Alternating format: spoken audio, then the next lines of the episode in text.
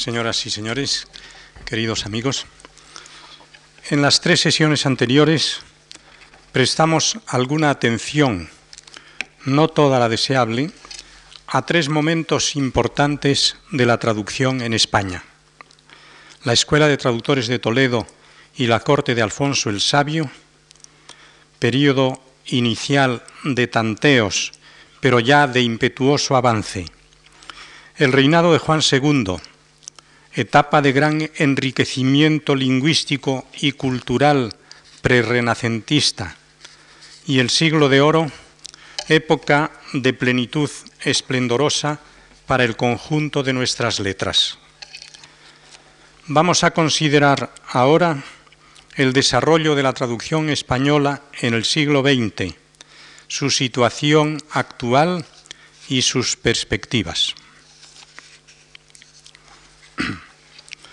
A lo largo del siglo XX, la actividad traductora ha conseguido en España tan espectacular avance numérico, especialmente en los últimos decenios, que sería imposible aquí cualquier intento de enumerar traductores y obras traducidas.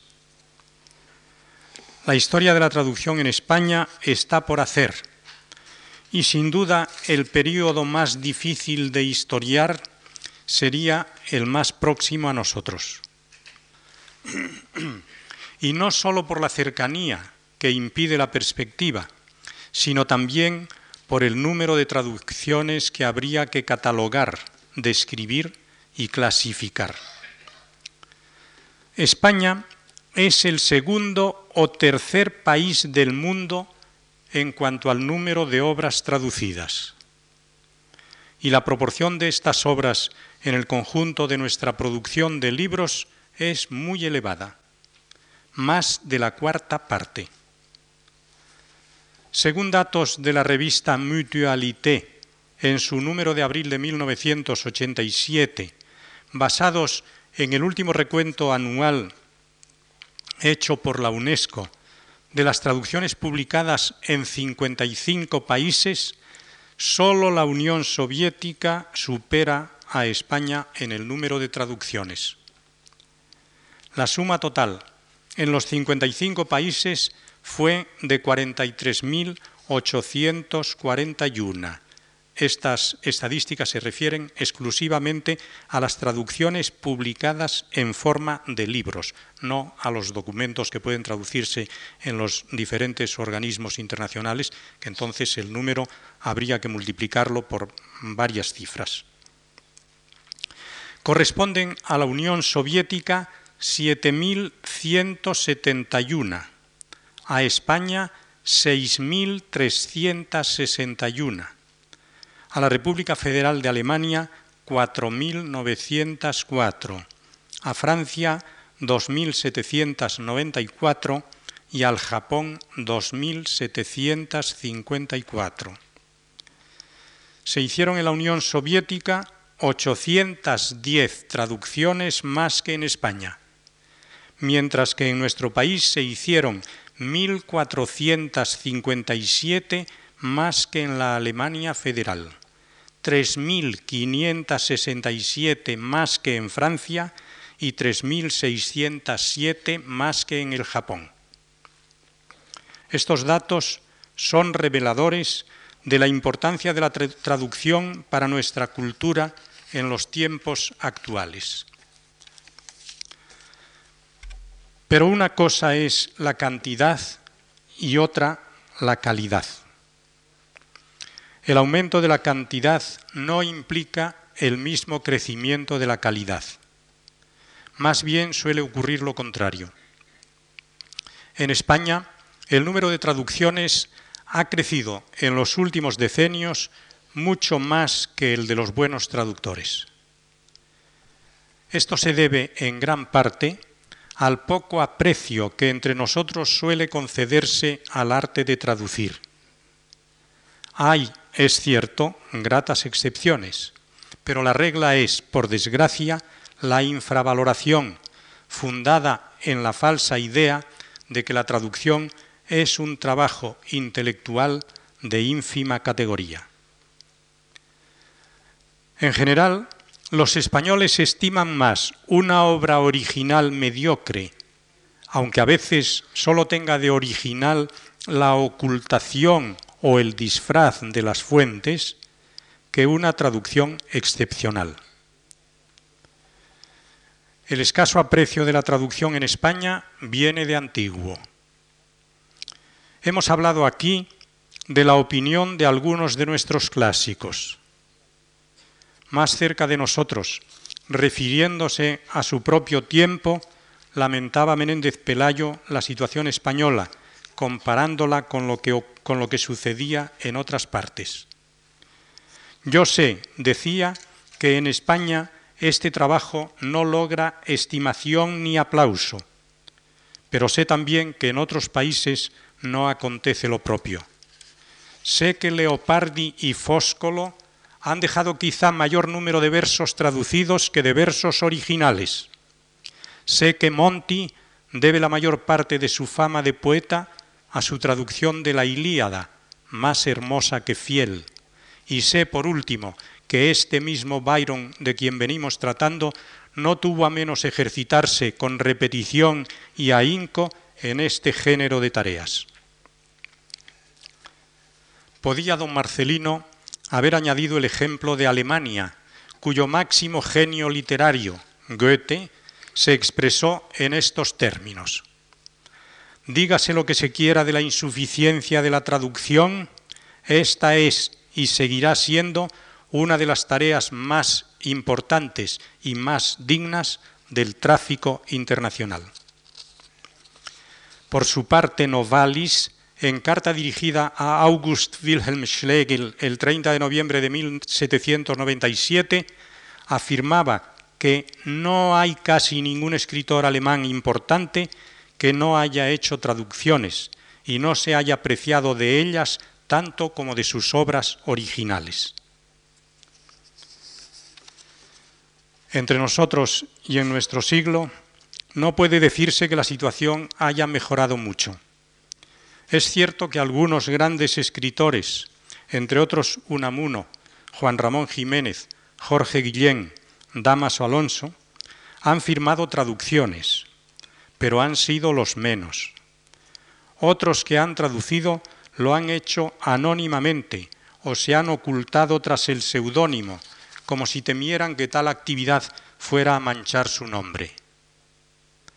En otros países, en cambio, han traducido y han firmado sus traducciones muchos escritores de gran prestigio. He aquí datos ilustrativos que tomo de la Petite Histoire de la Traduction de Henri Van Hoff.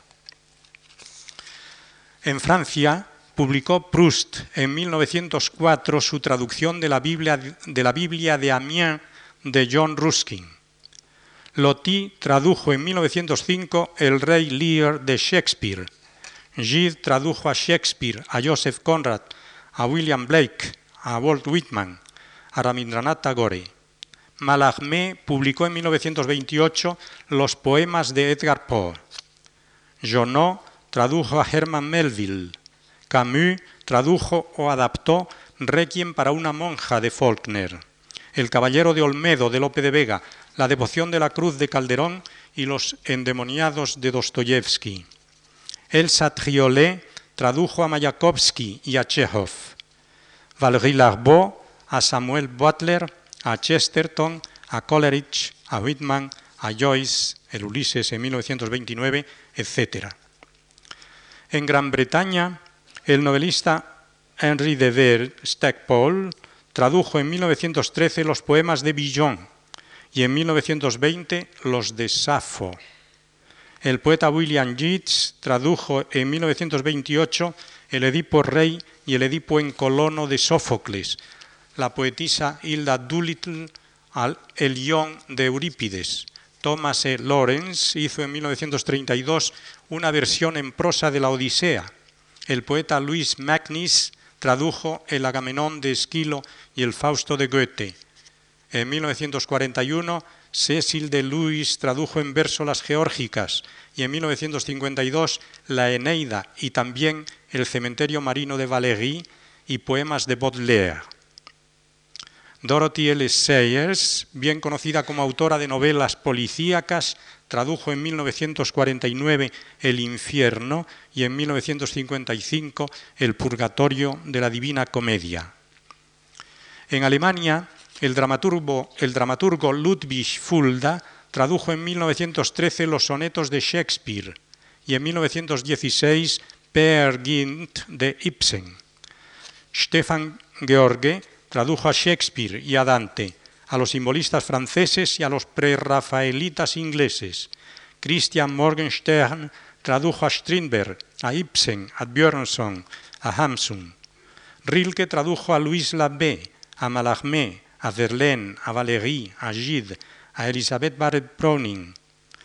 El poeta Adolfo Schröder, Adolf Schröder tradujo a Homero, la Odisea en 1910 y la Ilíada en 1943, y a Virgilio, las Geórgicas en 1924, las Églogas en 1926 y la Eneida en 1935. Y a Racine, Berenice en 1933. Tradujo también a Shakespeare, a Pope y a Beardsley y a T.S. Eliot. Asesinato, asesinato en la Catedral 1947. A Gzelle, a Streuels, a Terlinki. Albrecht Schaeffer tradujo a Oscar Wilde en 1915, a Verlaine en 1922, a Puleyo en 1926 y a Homero en 1927. Benno Geiger toda la obra lírica de Petrarca, El infierno y el purgatorio de Dante y los poemas de Pascoli. Hans Fallada tradujo al humorista estadounidense Clarence Day, Paul Celan a Cocteau, a Rimbaud, a Char, así como a los soviéticos Bloch, Mandelstam y Esenin, etcétera, etcétera. Creo que los nombres citados bastan para demostrar que en los principales países europeos la traducción goza entre los escritores de un clima más benigno que en España. Es cierto que también en España se advierten indicios de cambio, de cambio favorable, no precisamente en lo relativo a la afición de los, escritores a traducir, pero sí en los ámbitos ministeriales que a la larga pueden influir en el ambiente general. El Ministerio de Educación y Ciencia sostiene ya varios centros dedicados a formar traductores. En la Universidad Complutense de Madrid funciona desde 1974 un Instituto Universitario de Lenguas Modernas y Traductores que proporciona a licenciados de cualquier facultad conocedores del inglés, del francés o del alemán enseñanzas teóricas y prácticas que les faciliten la traducción de textos escritos en esas lenguas. En Barcelona y Granada hay escuelas universitarias que trabajan también en la formación de traductores. Actualmente se proyecta implantar en nuestras universidades una licenciatura o maestría en traducción. Por su parte, el Ministerio de Cultura premia cada año las mejores traducciones, últimamente con generosidad, y hasta concede ayudas, también anuales y generosas, para la traducción de obras de gran interés cultural. Esta nueva actitud de nuestras autoridades docentes y culturales parece indicar que empiezan a darse cuenta de que en el mundo moderno cada vez es más necesaria la traducción. Ningún país, y menos un país europeo, puede vivir hoy aislado del resto del mundo.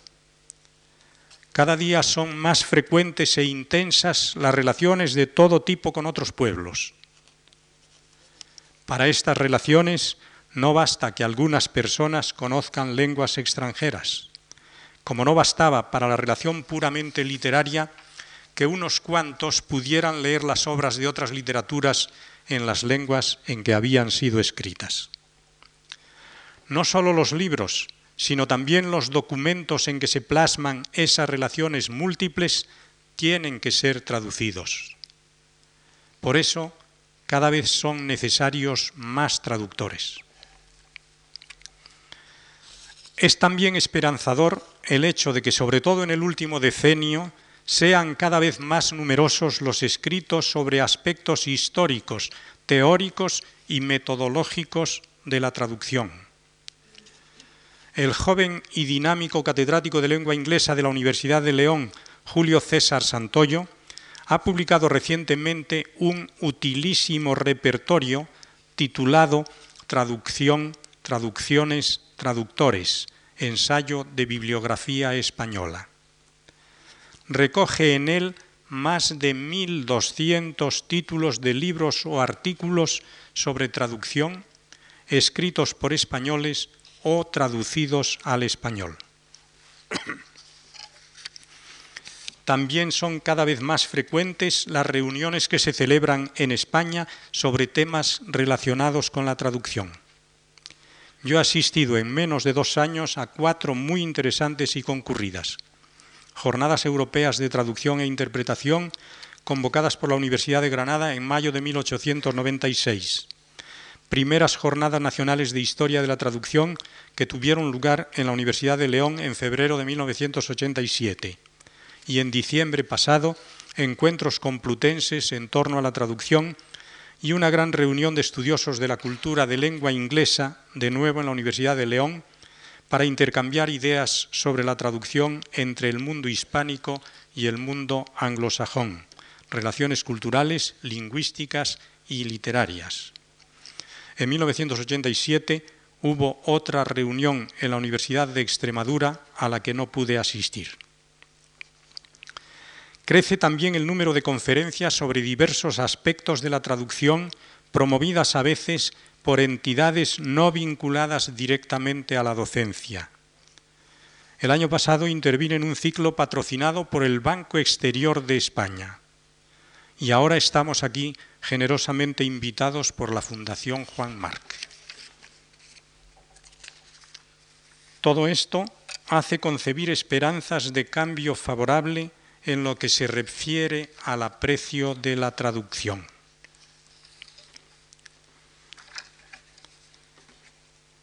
Un fenómeno llamativo en el desarrollo de la traducción española en este siglo es el desplazamiento del interés de los traductores o de quienes eligen las obras que han de traducirse desde las lenguas clásicas a las lenguas modernas. Todavía en el siglo XIX se traducía en España del griego y sobre todo del latín, tanto como del francés y más que del inglés o del alemán. En nuestro siglo, el enorme aumento del número de traducciones en España se ha nutrido fundamentalmente de obras de autores modernos, principalmente franceses, ingleses, alemanes e italianos. Hasta los años 50 predominaron las traducciones del francés.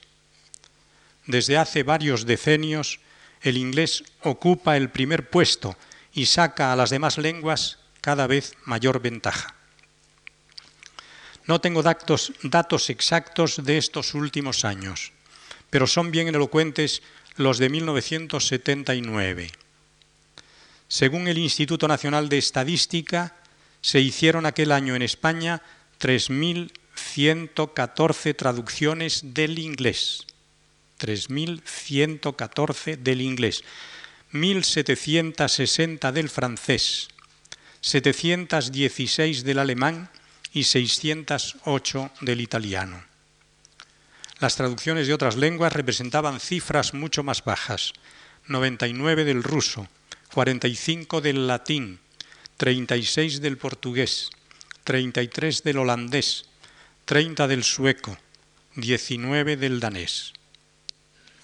Doce años antes, en 1967, las cifras para las mismas lenguas habían sido 1.524 para el inglés, 1.151 para el francés, 488 para el alemán 276 para el italiano, 85 para el ruso, 44 para el latín, 8 para el portugués, 4 para el holandés, 2 para el sueco y 2 para el danés.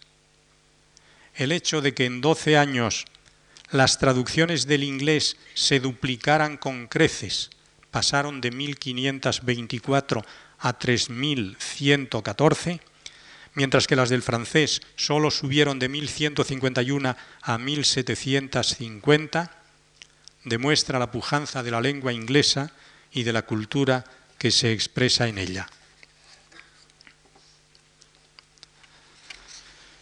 Otro cambio casi revolucionario en el desarrollo histórico de la traducción en el siglo XX es el enorme incremento de la traducción científica, técnica y documental. Los avances de la técnica en nuestro siglo han sido prodigiosos y el desarrollo de las comunicaciones ha experimentado una aceleración constante. En 1903 se realiza el primer vuelo controlado en un aparato de motor. En 1909 se cruza en avión el Canal de la Mancha. En 1927 pasa Lindbergh el Atlántico en 33 horas y media, velocidad mezquina si se compara con la desarrollada el año 1939 por el primer vuelo de un reactor alemán. En 1957 se pone en órbita el primer satélite artificial. En 1961 la primera nave espacial tripulada. En 1969 el hombre pisa por primera vez la luna. Al mismo tiempo, crecen vertiginosamente las posibilidades de la comunicación lingüística. Puede decirse que en este siglo y en este aspecto se han suprimido las distancias. En 1906 se realiza la primera emisión radiofónica. En 1907 se inventa la fototelegrafía. En 1922 se logra el cine en color y el mismo año se produce el primer filme comercial sonoro. En 1926 se hace la primera demostración televisiva. En 1952 se inventa el magnetoscopio y en 1956 se instala el primer cable transatlántico para el teléfono intercontinental. Desde 1945 se suceden diversas generaciones de ordenadores o computadoras que permiten almacenar y utilizar los conocimientos. Esta revolución afecta a la inteligencia humana más aún que la revolución industrial. La traducción, importantísimo auxiliar de la cultura, se ve también muy influida por la técnica. Desde algunos decenios crece constantemente la masa de traducciones de carácter científico, técnico o puramente documental. Siguen y seguirán haciéndose traducciones literarias, pero ya no tienen la preponderancia de antes. Hoy son mucho más numerosas las no literarias. En la medida en que ha aumentado la frecuencia y la intensidad de las comunicaciones internacionales, ha crecido también la necesidad de más rapidez en las comunicaciones interlingüísticas. Recuerden ustedes que la Organización de las Naciones Unidas y sus principales órganos, Asamblea General, Consejo de Seguridad, Consejo Económico y Social, UNESCO, FAO, tienen cinco lenguas oficiales de trabajo, a las que se añaden otras en instituciones como la Comunidad Europea y el Consejo de Europa. Piensen que esta misma tendencia a multiplicar las lenguas de trabajo se manifiesta en los congresos internacionales, cada vez más frecuentes. Todo esto genera una masa enorme de traducciones no hacen a nuestro propósito las traducciones orales, que suelen incluirse en lo que llamamos interpretación. Pero también la traducción escrita ha crecido en proporciones que ni siquiera podían sospecharse hace 100 años. Por otra parte, la investigación científica se realiza ya en casi todo el mundo y la masa de textos que produce es inabarcable.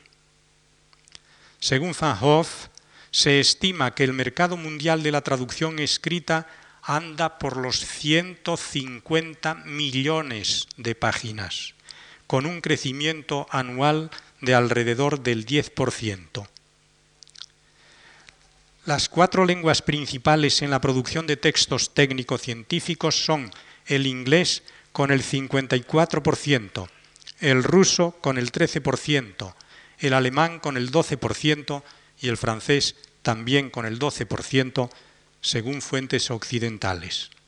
Según fuentes soviéticas, el inglés con el 44%, el ruso con el 25%, el alemán con el 10% y el francés con el 7%. ¿Dónde hallar traductores que pongan toda esa masa de textos al alcance de quienes no conocen las lenguas en que se producen? Se dirá que hoy son muchos los científicos que pueden leer inglés o ruso o alemán o francés. Pero ¿cuántos pueden leer esas cuatro lenguas que totalizan alrededor del 90% de la literatura científica mundial. Por lo demás, aun los que pueden leer lenguas extrañas prefieren leer en la suya si piensan que la información les llega de modo fidedigno. Ahora bien, el desconocimiento de cualquiera de las, de las cuatro lenguas implica la imposibilidad de acceder directamente a millones de páginas entre las que puede haber textos de importancia vital para una investigación determinada. Por ejemplo, el desconocimiento del alemán, que sólo participa en la producción total de textos científicos con un 10 o 12%, supone la carencia de acceso a la información contenida hoy en más de 15 millones de páginas que se convertirán dentro de 10 años en más de 30 millones. Estas consideraciones han movido a los investigadores a estudiar la posibilidad de la traducción automática. Los esfuerzos en este sentido se desarrollaron paralelamente desde los años 40 en la Unión Soviética y en el mundo anglosajón. Pero los resultados fueron insatisfactorios. Ya a fines de 1966, el Automatic Language Processing Advisory Committee, creado en los Estados Unidos para coordinar las investigaciones sobre esta materia, concluyó que era preciso abandonar los trabajos. Este reconocimiento del fracaso apagó los entusiasmos. Diez años más tarde, solo funcionaban tres programas de traducción automática. Las traducciones producidas necesitan siempre la intervención final del hombre. La utilidad de la traducción automática sigue siendo dudosa. Parece poco probable que el ordenador pueda, en un futuro previsible, sustituir al traductor humano. En cambio, puede prestarle gran ayuda mediante diccionarios automáticos o bancos de términos como los que ya tienen las comunidades europeas, el Dicautom desde 1963, Eurodicautom desde 1973, el Bundessprachenamt del Ejército de la Alemania Federal, la Universidad de Quebec, etc. Las asociaciones de traductores. Aunque el número de traducciones científicas, técnicas o documentales haya crecido en este siglo, sobre todo en su segunda mitad, de manera vertiginosa, la traducción literaria no corre el riesgo de desaparecer.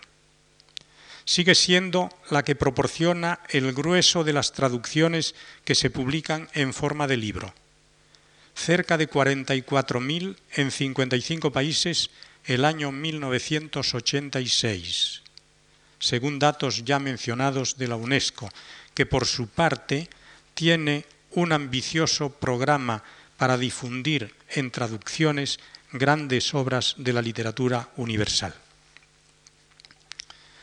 La traducción es, por consiguiente, cada día más una actividad imprescindible para el desarrollo de la cultura, tanto en el aspecto científico, técnico y documental como en el campo literario y artístico. Se ha dicho, y es verdad, que hemos entrado en la edad de la traducción. Los, traductores son cada día más numerosos y cada vez más conscientes de que forman un grupo social importante, no solo por su número, sino también y sobre todo por la función que están llamados a desempeñar. Esta conciencia social y profesional ha sacado a los traductores de su aislamiento y los ha movido a unirse para defender sus intereses, facilitar el desarrollo de sus actividades y mejorar la calidad de sus servicios. En Francia aparece ya en 1947 la Société Française de Traducteurs. En 1954 surge en España la Asociación Profesional Española de Traductores e Intérpretes, APETI, y en Bélgica la Chambre Belge de Traducteurs. En 1955 se crean en Alemania Federal el Bundesverband für und Übersetzer y el Verband deutschsprachiger Übersetzer literarischer und wissenschaftlicher Werke. El mismo año se constituye en Gran Bretaña The Translators Guild, y en 1957 The Translators Association. Entre 1950 y 1960 se crean asociaciones profesionales de traductores en la mayoría de los países europeos y en muchos de otros continentes. La Federación Internacional de Traducteurs, que se fundó en París el año 1953 bajo el patrocinio de la UNESCO, agrupa actualmente a 40 asociaciones de 35 países de todos los continentes. A ella se adhirió la Asociación Profesional Española de Traductores e Intérpretes el mismo año de su fundación, 1954. La PETI tiene actualmente alrededor de 700 socios. Publica un boletín informativo cada dos meses y piensa iniciar muy pronto la publicación de una revista semestral en que se estudiarán temas y problemas relacionados con la traducción. Realidades y perspectivas. Es la historia, según Cervantes, Quijote, segunda parte, capítulo 9, testigo de lo pasado, aviso de lo presente, advertencia del porvenir. Pero, como ya hemos dicho, la historia de la traducción en España está por hacer, y el período más difícil de historiar sería el más próximo a nosotros. No podemos, por consiguiente, recibir de ella avisos para el presente ni advertencias para el porvenir. Conocemos, sin embargo, algunas realidades que formarán parte de esa historia si algún día llega a escribirse. Esas realidades las hemos ido enunciando a lo largo de nuestra charla. Es una realidad que España ocupa el segundo lugar en el mundo por el número de libros que aquí se traducen y se publican cada año, unos 6.500 en la actualidad. Esta multitud de libros traducidos responde sin duda al hecho de que en España y en el mundo de nuestra lengua se siente la traducción como una necesidad urgente. Es un sentimiento muy razonable, pues hemos de reconocer, aunque nos duela, que en el terreno cultural como en el económico estamos en un nivel inferior al de los pueblos más adelantados y debemos trabajar para ponernos a su altura. Reconocer la realidad de esta situación es abrir la puerta al remedio. Uno de los griegos más ilustres, quizá el de visión política más clara y que proporcionó a Atenas los 50 años más gloriosos de su historia, me refiero a Pericles, dijo en ocasión solemne, al hacer el elogio de su ciudad, la pobreza para nosotros no es vergonzoso confesarla, más vergonzoso es no huir de ella con el propio esfuerzo. Tampoco a nosotros debe avergonzarnos confesar nuestras limitaciones, sino cerrar los ojos ante ellas y no tratar de superarlas. Los conocimientos son los bienes de equipo más necesarios. Cuando un país carece de ellos, tiene que importarlos. Y el camino más ancho y más llano para importarlos es la traducción. Ahora bien, para traducir la multitud de libros que aquí se traducen cada año, hacen falta muchos traductores. Si atribuimos a cada libro un promedio de 350 páginas, tendremos un total de 2.275.000 páginas. Supongamos que un traductor trabaja 300 días al año y que cada día traduce cinco páginas. Traducirá al año 1.500 páginas. Sin duda hay traductores que sin ser tan rápidos como Vicente Mariner de Alagón traducen más de cinco páginas diarias. Pero si tenemos en cuenta que el trabajo del traductor no se limita a, a mecanografiar la traducción, sino que es menester prepararla con una lectura reposada, consultar libros, revisar con mucho cuidado lo traducido, corregir con atención las pruebas, no parece que se pueda tachar de lento o perezoso al traductor que produzca en limpio cinco páginas diarias. Al menos no me lo parece a mí, que he propuesto como lema de traductores aquellos versillos de Antonio Machado. Despacito y buena letra, que el hacer las cosas bien importa más que el hacerlas. O la sentencia de Catón, sat quito si sat bene. Bastante deprisa se hace lo que se hace bastante bien. O más llano, pero tan eficaz, el aforismo popular, mucho y bien no hay quien. Aceptemos, pues, que un buen traductor produzca al año 1.500 páginas de buena calidad. Necesitaríamos 1.516 traductores para los 2.275.000 páginas que suponen los 6.500 libros. ¿Dónde están esos 1.516 traductores? Sin duda los hay puesto que se traduce ese número de páginas. Pero ¿son buenos traductores todos los que traducen? Por otra parte, aunque en España no sean tantos como en otros países los escritos que se traducen sin intención de publicarlos en forma de libro, también en este campo menos visible trabajan muchos traductores, acaso tantos como en la traducción de libros. Quizá no se requiera aquí una calidad tan alta, pero tampoco en estos escritos es deseable la chapuza. ¿Qué advertencia nos hace para el futuro esta realidad? Nos advierte que es preciso acelerar en España la formación de traductores, de buenos traductores. Quiero decir acelerar los trámites para crear los centros necesarios, para dotarlos de profesores competentes, de bibliotecas especializadas, de todos los medios imprescindibles. No pido que se acelere el proceso formativo. De nada servirá que cada año salgan de nuestras universidades cientos de licenciados en traducción si la formación que han recibido es floja o deficiente malos traductores y traductores medianos ya tenemos muchos. Nos hacen falta muchos traductores buenos.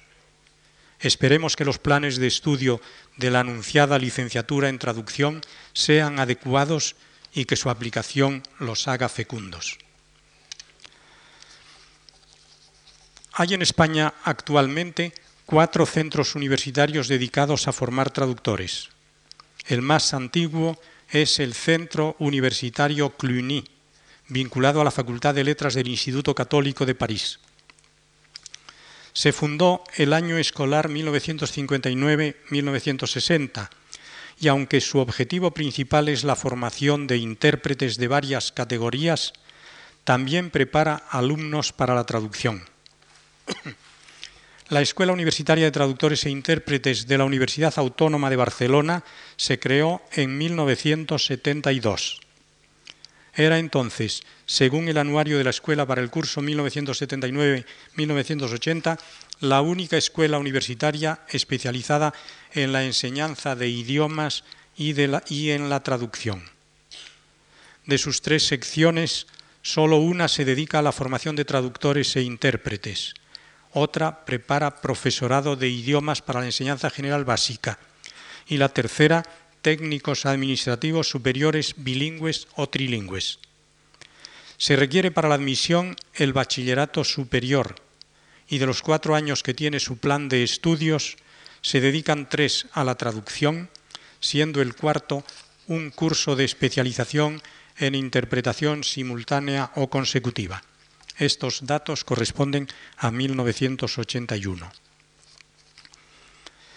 La Escuela de Traductores e Intérpretes de la Universidad de Granada se creó en 1979 por transformación del Instituto de Idiomas de aquella universidad. Su plan de estudios comprendía tres años, con 21 horas de clases semanales en el primero y 18 horas semanales en el segundo y tercero. El Instituto Universitario de Lenguas Modernas y Traductores de la Universidad Complutense de Madrid se creó en 1974 y comenzó sus actividades aquel mismo año.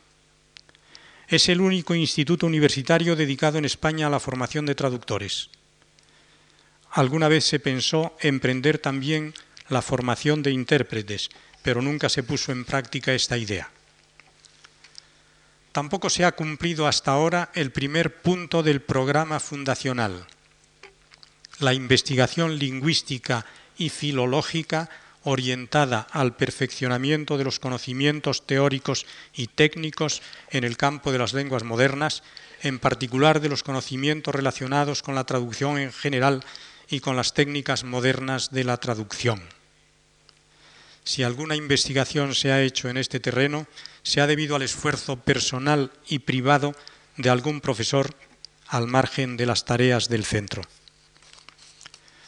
Para ingresar en el instituto se requiere el título de licenciado en cualquier facultad u otro equivalente. Desde hace años están exentas de esta exigencia las personas mayores de 25 años que por el número y la calidad de las traducciones ya publicadas permitan suponer que tienen una cultura y un conocimiento de la lengua extranjera elegida suficientes para poder seguir con provecho los cursos del instituto. Estos cursos se desarrollan durante dos años escolares con 15 horas semanales de clase. Como saben algunos de ustedes, yo fui uno de los promotores del Instituto Universitario de Lenguas Modernas y Traductores de la Universidad Complutense y le dediqué los once últimos años de mi vida docente. Conozco muy bien su trayectoria y puedo decir que a pesar de los esfuerzos de profesores y alumnos, casi nunca funcionó satisfactoriamente. Salvo en el momento de su fundación, nunca recibió de las autoridades universitarias apoyo suficiente para desarrollar bien sus programas, no ya en lo relativo a la investigación, pero ni siquiera en la docencia.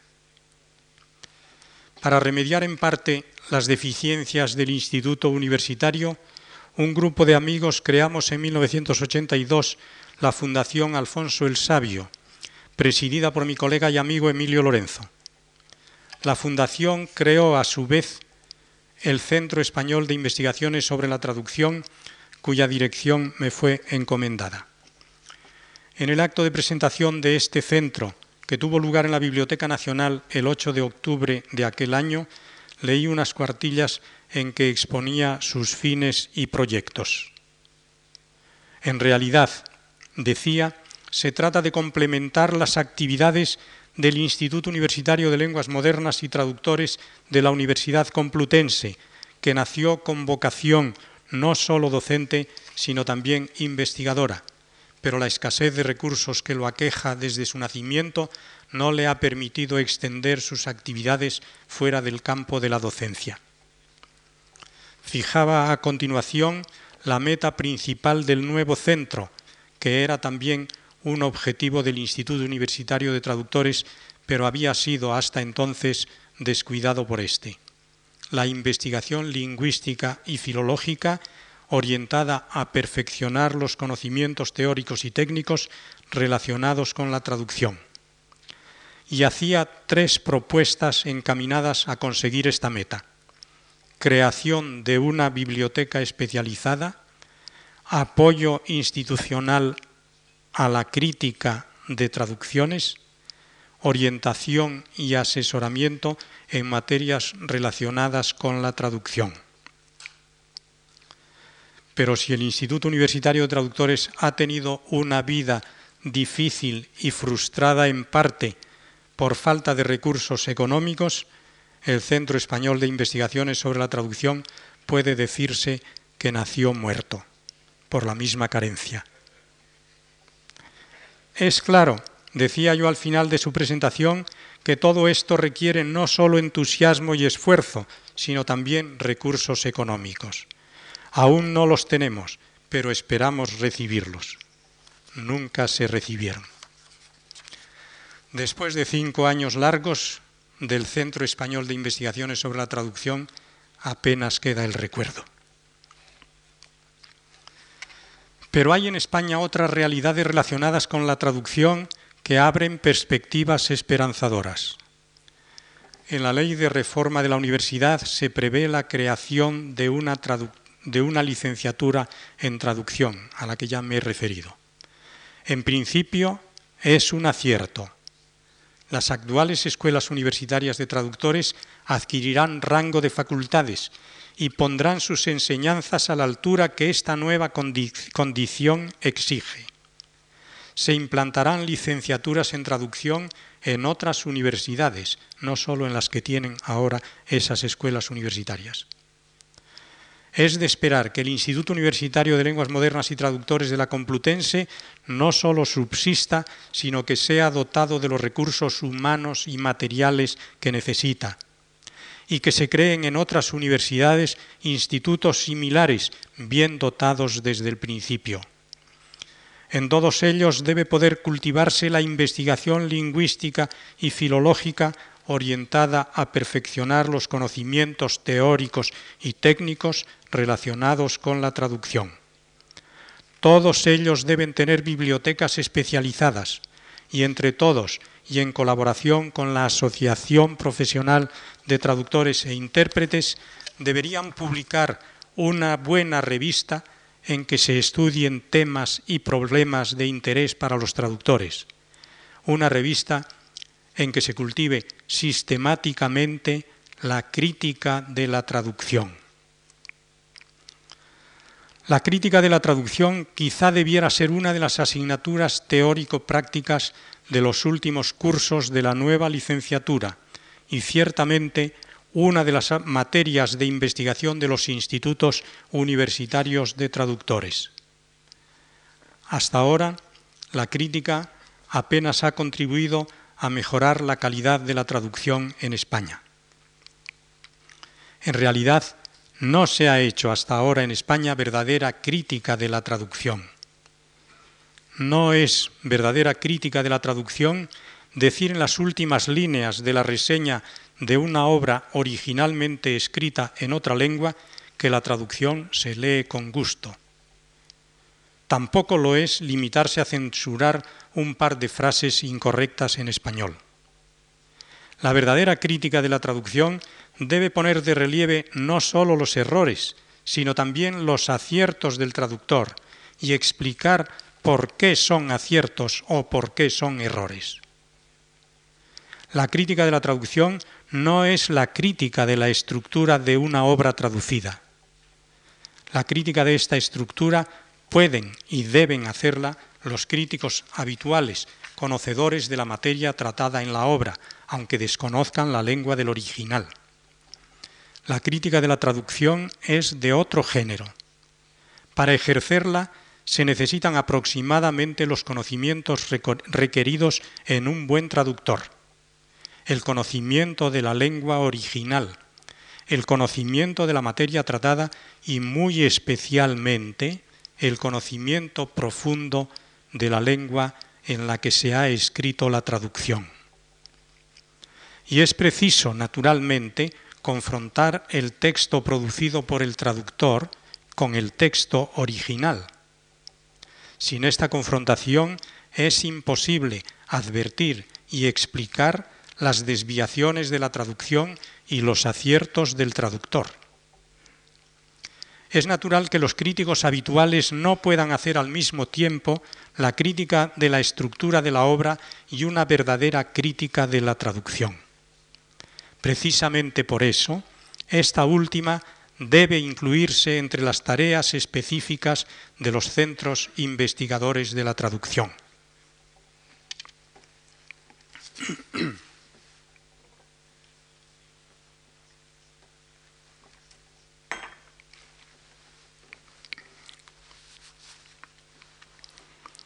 Trataré por último de otra realidad que sin ser de orden específicamente intelectual afecta en gran medida a la calidad de la traducción en España. Me refiero a la retribución del trabajo de los traductores. La realidad es que en España la traducción se paga especialmente mal sobre todo la traducción literaria. Y entiendo aquí por traducción literaria, en un sentido muy amplio, la traducción no propiamente científica, ni técnica, ni documental.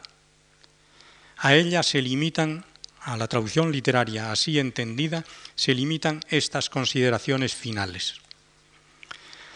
La traducción literaria, la más antigua y la más noble de nuestra literatura, sufre en España no sólo la falta de aprecio a que ya me he referido, sino también la carencia de la remuneración que la haga posible. Las dos carencias unidas alejan de la traducción literaria a los mejor dotados para ella. Pues quien tiene talento para traducir literariamente suele tenerlo también para otras cosas y quien, pudiendo asegurarse una vida holgada, seguirá un camino que nunca le dará dinero y casi nunca fama? ¿Tiene remedio esta situación lamentable? Lo tendría, a mi juicio, si fuese posible movilizar conjuntamente a las asociaciones profesionales de traductores de los distintos países y a su Federación Internacional. Todos estos organismos se esfuerzan por elevar la remuneración de los traductores, pero en lo que se refiere a la traducción literaria suelen chocar frontalmente con los legítimos intereses de los editores. Estos suelen pagar por los derechos de traducción de una obra extranjera un porcentaje que oscila, según la dificultad de la lengua original, entre el 6 y el 7% del precio de venta al público para la primera edición y el 10% para las ediciones sucesivas. Al traductor suele pagársele para la primera edición la diferencia entre el porcentaje pagado al editor o agente literario extranjero y el 10% de las ediciones posteriores. Por ejemplo, si para una traducción del alemán se paga al editor o agente extranjero el 6%, el traductor suele recibir el 4% restante. Si por una traducción del francés se paga al extranjero el 7%, el traductor cobra solo el 3%. Esta diferencia, en principio, parece justa, pues requiere más esfuerzo traducir del alemán que del francés. Para las ediciones siguientes, si las hay, el editor tiene que pagar al extranjero el 10% y, en consecuencia, el traductor, en general, no percibe ni un duro. Esto es totalmente injusto, porque el éxito de la obra y, por consiguiente, las ediciones posteriores a la primera se deben en gran medida a la calidad de la traducción. Por eso, aunque sea en menor proporción que el autor, el traductor debe estar siempre económicamente vinculado al éxito de la traducción, puesto que la traducción es obra suya. Determinar la proporción de esta participación del traductor debiera ser objeto de un detenido estudio realizado en colaboración por representantes de todos los sectores interesados, autores, traductores y editores, editores tanto de obras originales como de sus traducciones. Yo creo que una fórmula viable y no improvisada ahora, sino elaborada hace ya 20 años, podría ser esta que los autores y los editores de las obras originales pusieran en el 7% el tope final de sus exigencias de derechos sobre las obras traducidas, contentándose con un 5% para los primeros millares y que los editores de las traducciones abonaran a los traductores en cada edición la diferencia entre el 10% que pagan a sus propios autores de obras originales y el tanto por ciento pagado al editor o agente extranjero como derechos de traducción. De este modo, el editor de una obra traducida, sin pagar por ella más derechos que por las obras originales, podría retribuir mejor al traductor, que permanecería siempre vinculado al éxito de su obra, aunque fuese en la modestísima proporción de un 3% del precio de venta al público. Se me ha objetado alguna vez que los únicos perjudicados serían entonces los autores. Yo pienso que serían los más beneficiados. Tendrían un beneficio doble. Crecería su prestigio al elevarse la calidad de la traducción de sus obras y aumentarían las ventas de éstas y por consiguiente la cuantía de sus derechos. Todo lo que contribuya a elevar la remuneración de los traductores contribuirá también a levantar su prestigio, porque el prestigio y el bienestar económico son como vasos comunicantes cuyos niveles suben o bajan simultáneamente. Por eso los traductores, individualmente y a través de sus asociaciones o gremios, deben exigir para su trabajo, y no solo por razones económicas, una remuneración digna. Muchas gracias.